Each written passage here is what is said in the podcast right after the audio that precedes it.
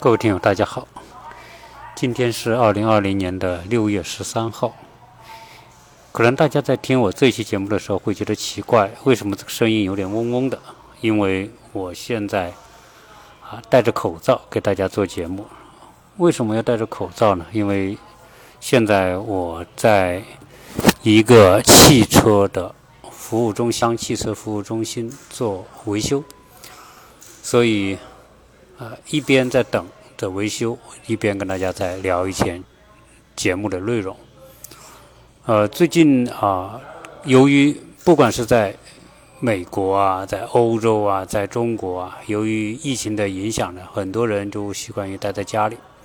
啊，大家觉得出门都不安全。你像我现在出来啊，做个维护，做个保养，我也是很谨慎的啊，戴手套，戴口罩，然后。因为美国最近的这个疫情就有一些反复，啊，很多人参加游行示威，所以导致这个感染的人还在增加，所以我们也不敢掉以轻心，到哪里都是小心谨慎，啊，多消毒，多戴口罩，不跟人凑在一起，这是我们现在的正常的心理吧。那在这个过程当中呢，呃。大家待在家里，这个时候干嘛，对吧？因为以前呢，大家有大把的时间要参加各种社交活动、运动，对吧？特别老美啊，他们平时还是有好的社交和活动的。特别年轻人，他们干嘛呢？一般就是呃去酒吧啦，是参加一些宿营啊、旅游啊，或者是各种各样的这个户外运动。那现在呢，大家很多时候呢都待在家里。呃，那从这个待在家里，我们就看得到不同的这个人呐，他有些不同的反应。你比如说我们国内的人啊，待在家里，只要不反对，那大家就干嘛呢？就凑在一起打个牌啊，打个麻将啊，对吧？喝个小酒啊，对，这是我们国内。那老美呢，这个基本上啊，待在家里呢，他们有些自己的爱好啊。老美有时候他们很可爱的地方是，就是有时候我在想啊，就是。这个西方人啊，他们有很多东西和东方人有差别啊。我们东方人做什么事情呢，都是很实际的。比如说我们要做一件事情，那都是有很强的目的性。所谓目的性，就是说我想获得一个什么东西，而这个要获得的东西基本上是看得到。比如说我打个麻将，那打个麻将干嘛呢？打个麻将嘛，一个是好玩刺激，第二呢，那玩呢就要要赌钱的，所以呢。打麻将，要么我就从别人那赚点钱回来，要么呢，我可能要输钱输给别人。反正是不管赚了别人的钱，还是输了钱给别人，那这个事情呢，就把你的心就揪在一起。然后输了的还想继续玩，把它赚回来；赚了的想赚更多。啊，所以我们在国内，本身那些打高尔夫球的啊，那也是要打钱的。要赌钱，打牌要赌钱的，反正很多东西都要赌钱。就是说，他做一个事情啊，除了快乐之外，他还要带着那种这个目的性。那老美呢，可能也有，但我说实在的，这个我比较啊。比如老美是不打麻将的，对吧？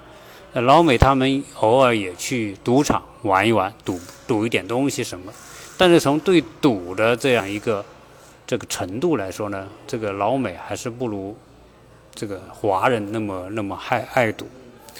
那这一次呢，我看到一个视频很好笑，就是有一个老美，他是一个拉萨的工程师。我想可能有些朋友也看到，这个拉萨的工程师在疫情下上班，就待在家里。待在家里呢，我们知道这个美国呢，总体来说环境还是比较好啊，所以很多小动物。啊，你像我们住的这个区域呢，啊，经常就是个小鹿成群，到处沾花惹惹草，就是把人家的花一吃掉。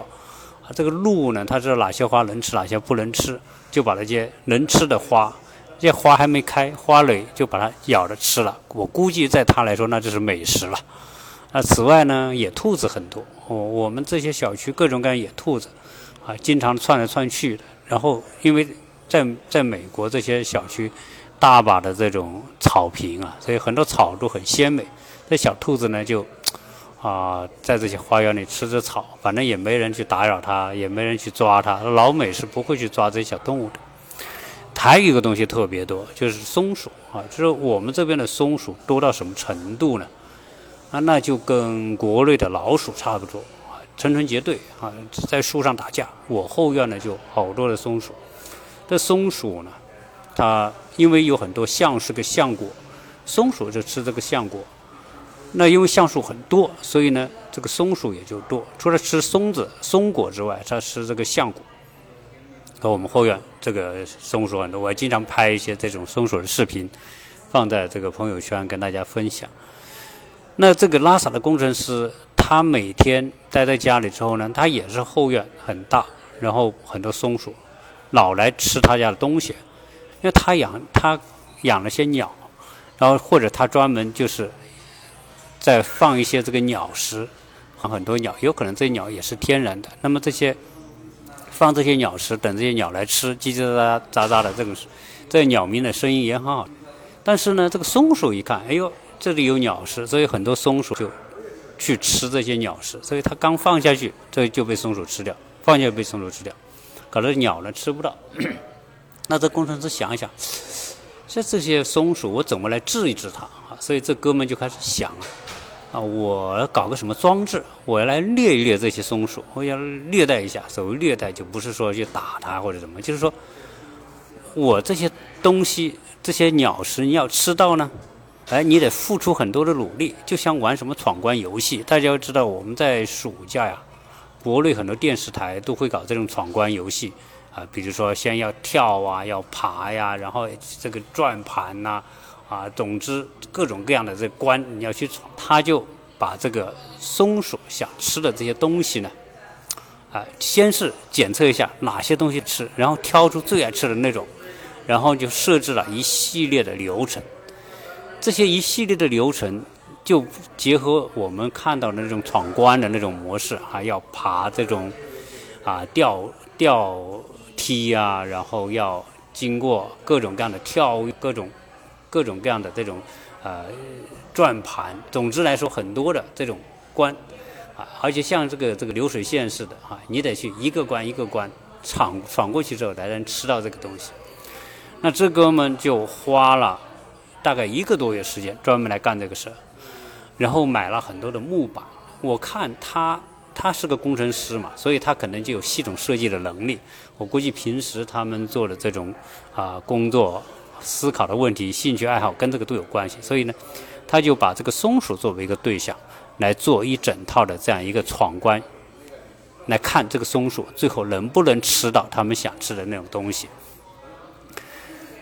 这个折腾下来，我估计可能花个几千美元是要的，因为买那些板啊，做这些架子啊，做那些装置啊，啊，那那那除了动脑筋之外，那是要这个花很多钱。那那你说这个老美这个工程师啊，干这件事情有什么意义？那你要想，他们干的这个事情，首先他是在玩，对吧？就是他让松鼠闯关，然后呢，几何装置呢，又像是在玩一个游戏，啊，而这个游戏从某个角度来说呢，有没有意义呢？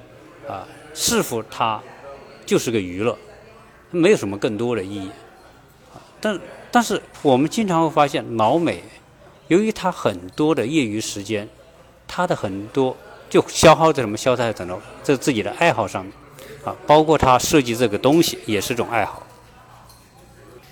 他在玩这件事情的时候，他除了享受这种爱好之外，他没有更多其他的目的。比如说，哎，我我把这个松鼠抓起来，然后把它抓一堆松鼠，然后把它烤了给吃了。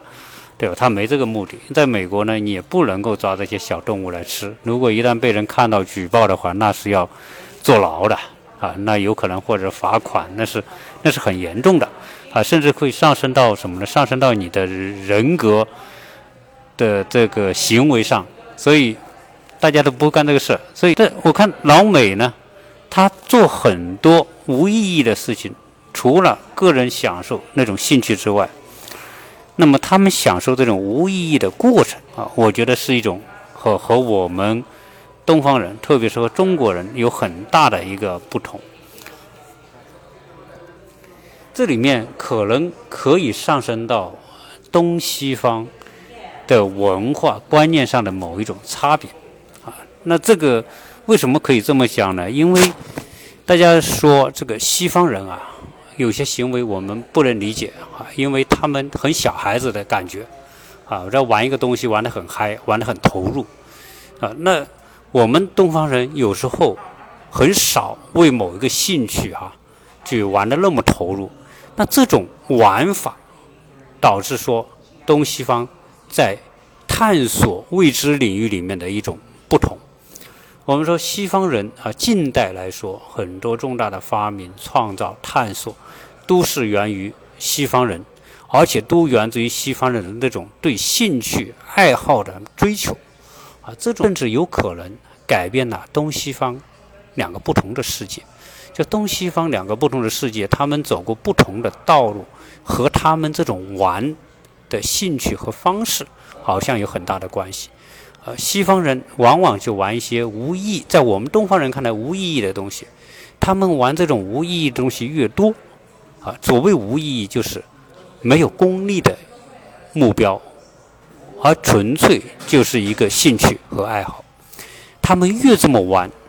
他们的发明创造会越多，而我们东方人又缺少这种东西，或者说我们自己的世界里面缺少这种空间。那我们做任何事情，先考虑功利和目的，其次才是自己的享受。那这种差别啊，西方人最早对于这种无意义的爱好的探索，他们是可能说可以追溯到。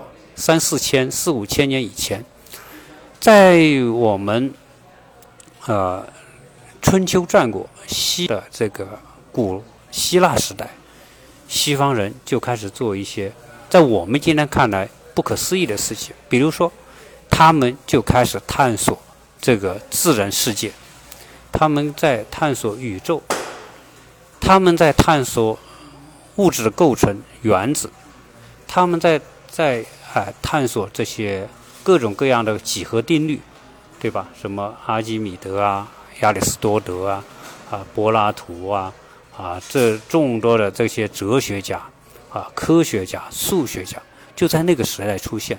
但想在古希腊罗马时代，那些哲学家、数学家、科学家、啊天文学家所思考的那些问题，有什么现实意义吗？我觉得在当时那个时代，纯粹就是就是一种爱好，或者说那帮人的智商实在太高了啊！所以人家说，希古希腊哲学为什么出现，就是一群智商超高大龄儿童在玩着一种毫无现实意义的游戏，而就是因为他们这种这种脱离现实的玩法，所以导致西方人。对世界的认知就完全不一样，而且从古希腊、罗马一直延续影响到现代。那么，文艺复兴以及文艺复兴之后，西方人所走出的探索之路啊，你想，比如说，我一直也谈到过很多关于这个哥伦布发现新大陆的这么一个事情。大家想，这个哥伦布发现新大陆，实际上也可以理解为什么？理解为西方人的一种无意义的行为。比如说，他说：“哎，哥伦布说，现在我们要探索新航路，对吧？啊，然后呢，葡萄牙人就走了非洲那条线，但是我们现在呢，想去印度和中国，因为说印度和中国。”是黄金之地嘛，到处都是很富裕的，对吧？我们那里有各种各样的香料、茶叶、瓷器，都是我们这边的奢侈品。那我们要去东方，所以哥伦布说：“哎，我要去探索那条路。”那大家知道，探索这条路本身有没有结果、有什么收益，都是不知道的。哎，但是西方人就把它当游戏来看，啊，所以西方人的这种探索，对无意义的东西的探索。啊，是走出来一条西方和东方完全不同的路。你看，西方在近代的很多创新发明、探索，包括蒸汽机，包括我们说的这些轮船，包括爱爱迪生探索这个照明的方式，啊，很多东西，它都是一种强烈的兴趣和爱好，促使他们去做这个东西，而不是强烈的追求某一种功利，去让他们去做这个事情，啊，这一点来说，你说东方人就种浪漫精神，好，我我一直把这种无无商业。和公益目的的那种爱好，看成是一种无用的东西啊！就是在我们这个社会，你认为那种为某一种纯粹的爱好花的时间、花的精力都是没意义的啊！呃，包括我们说，呃，现在在国内，大家在小孩教育里面也是一样，而我们到一定的时候就鼓励小孩报各种各样的班，啊，参加各种各样的补习。然后提高各种各样的成绩，为未来的职业进好大学、好职业做准备。他这一切后面都有明确的一个目的，就是功利，要获得未来好的工作、好的收益，啊，进入好的公司等等，啊，就是很明确的，就是我们是不回避这个问题，而且我们就是追求这个东西。但是西方人不一样，西方人说你喜欢这个东西，你就去做，可能这个东西。跟未来的功利、收益、职业没有什么关系啊，就跟这个 NASA 的工程师，他做一个这样的装置来玩这些松鼠啊，除了满足他自己的某一种个人兴趣之外，他没有别的目的。而正因为这种玩法，西方人往往会玩出很多名堂，很多西方的发明创造。都是在这种无意识的、无意义的玩法当中，找到很多认知世界的啊全新的方式、角度和方法。也可能我个人的这种想法会比较武断，就是说，啊，鼓励孩子们进行这种无意义的玩法，可能就会带来更多的发明创造。啊，我我想可能不是每一个发明创造，但是呢。很多这种无限制的、无边界的探索，啊，什么叫创新？创新就是对未知领域的探索。那由于像中国这种社会，因为我们衡量很多事情都是以功利为标准，以为以收益为标准，有收益的，哎，你就鼓励大家做；没收益的，就不鼓励大家做。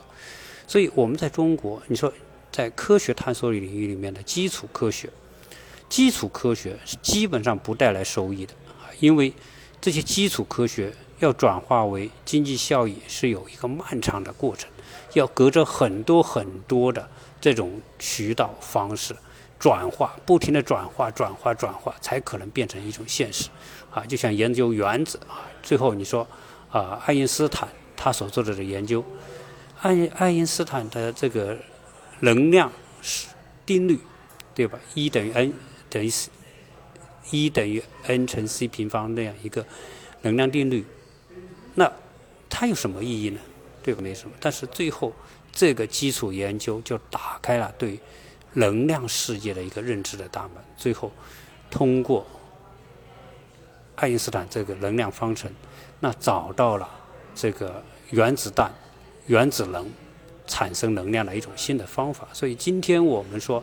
啊，核能、核动力、核发电，啊，这个世界是由谁？就是由于这种基础科学的探索而带来的。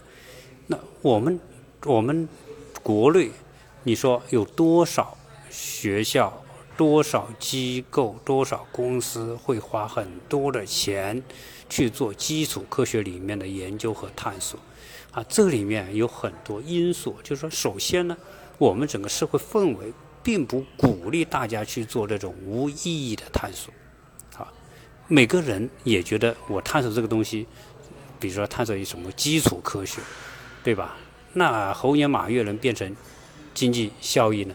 所以全民的意识里面，啊，自觉不自觉的都已经被这种认知，所以我们都不愿意去做这些无意义的东西。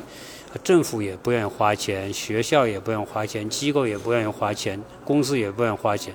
像华为这样愿意请很多科学家在基础领域里面，在数学、物理、化学领域里面进行研究的公司少之又少。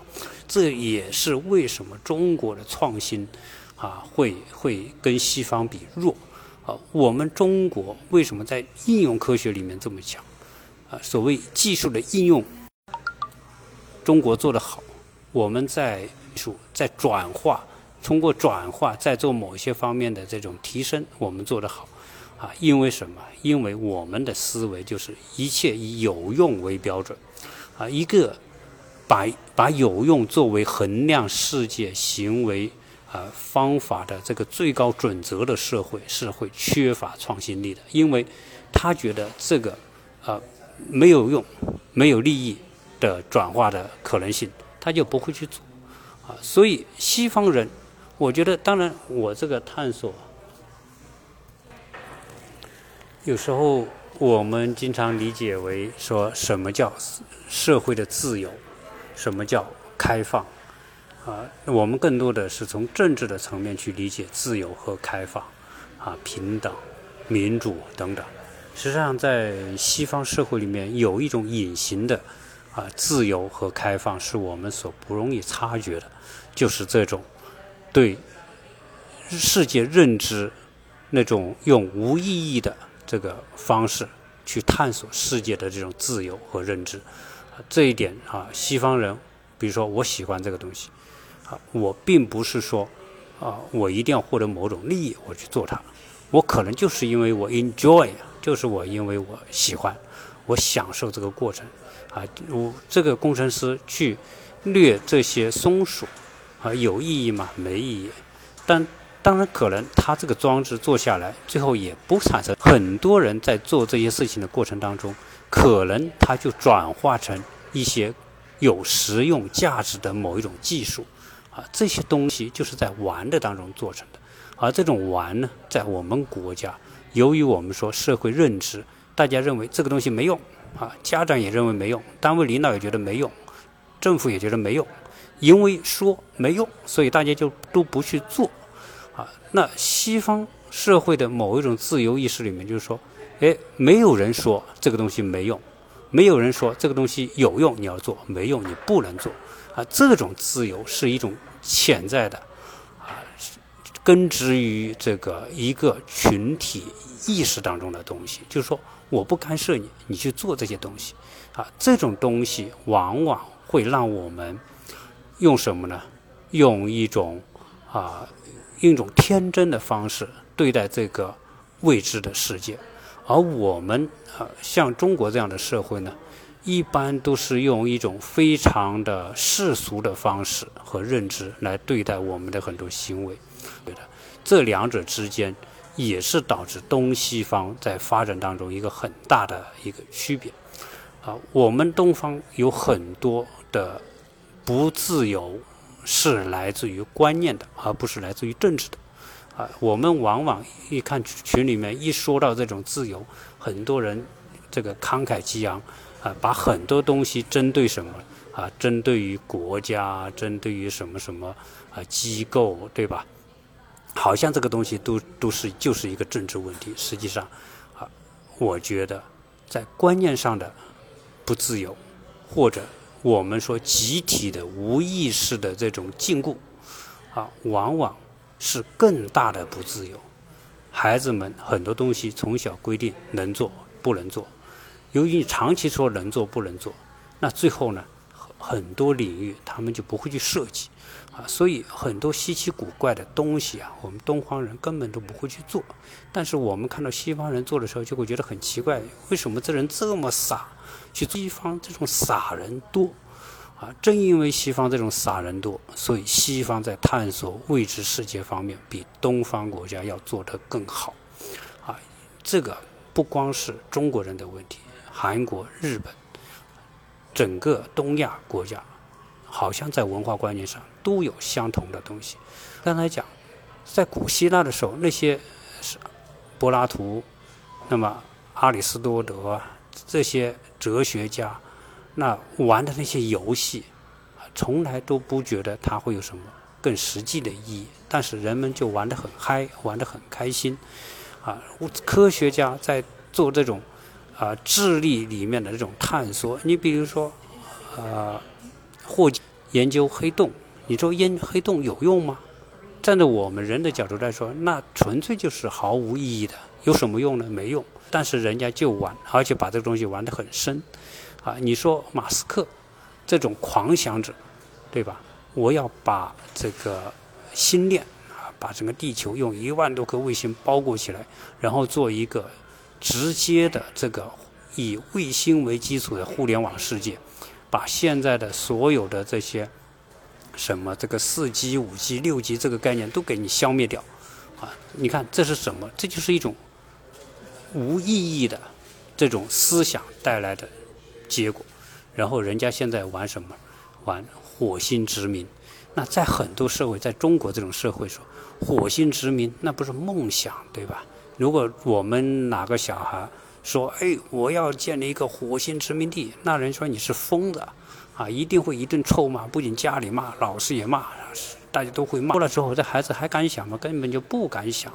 啊，我们记得说，哎，有人讲这个一个，啊，马戏团哈，马戏团呢会养了一头大象，这个大象呢，一般是不能直接拿一头大象过野生的大象过来的，因为这个野生大象呢，你驯服不了它，它已经习惯了那种方式，所以它要拿一条拿一头小的大象小象进到这个马戏团，可能刚出生不久的，然后呢。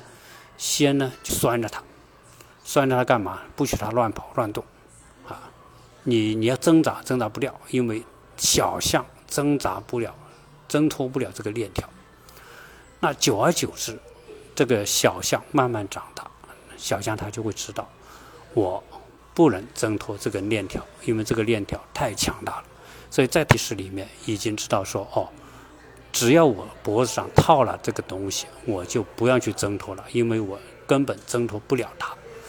到最后，这个小象长成大象之后，拴它的根本就不用那根粗大的链条，而是用一根小绳子就够了。为什么呢？因为只要大象觉得伸它的脖子套了一根东西，那根东西它就挣脱不了，最后他就乖乖的啊，一根小绳子就可以把这个大象给束缚住。那我们说，啊，我们国内的这种，这种对小孩的这种自由的限制啊，和这个小象到大象，我觉得有太大的相似之处，啊，由于我们小时候从小，呃，家长会告诉他这个不能做，那个不能做，要做这个，要那个，总之，啊，就像这个一根链条，家长的。话这样的意志就像一根链条，限制着这种孩子。当孩子慢慢长大之后，他脑子里面已经根深蒂固的认为这种东西不能做，啊啊，无意义的东西不能做，啊，你说火星殖民这个不能做，因为这个太不切实际了，对吧？然后我要做这个星链计划不能做，然后我要探索某一种技术不能做。今天为什么我们？在跟西方的科技战方面，我们落败，啊，像华为这么强大的公司也会落败，啊，原因就是由于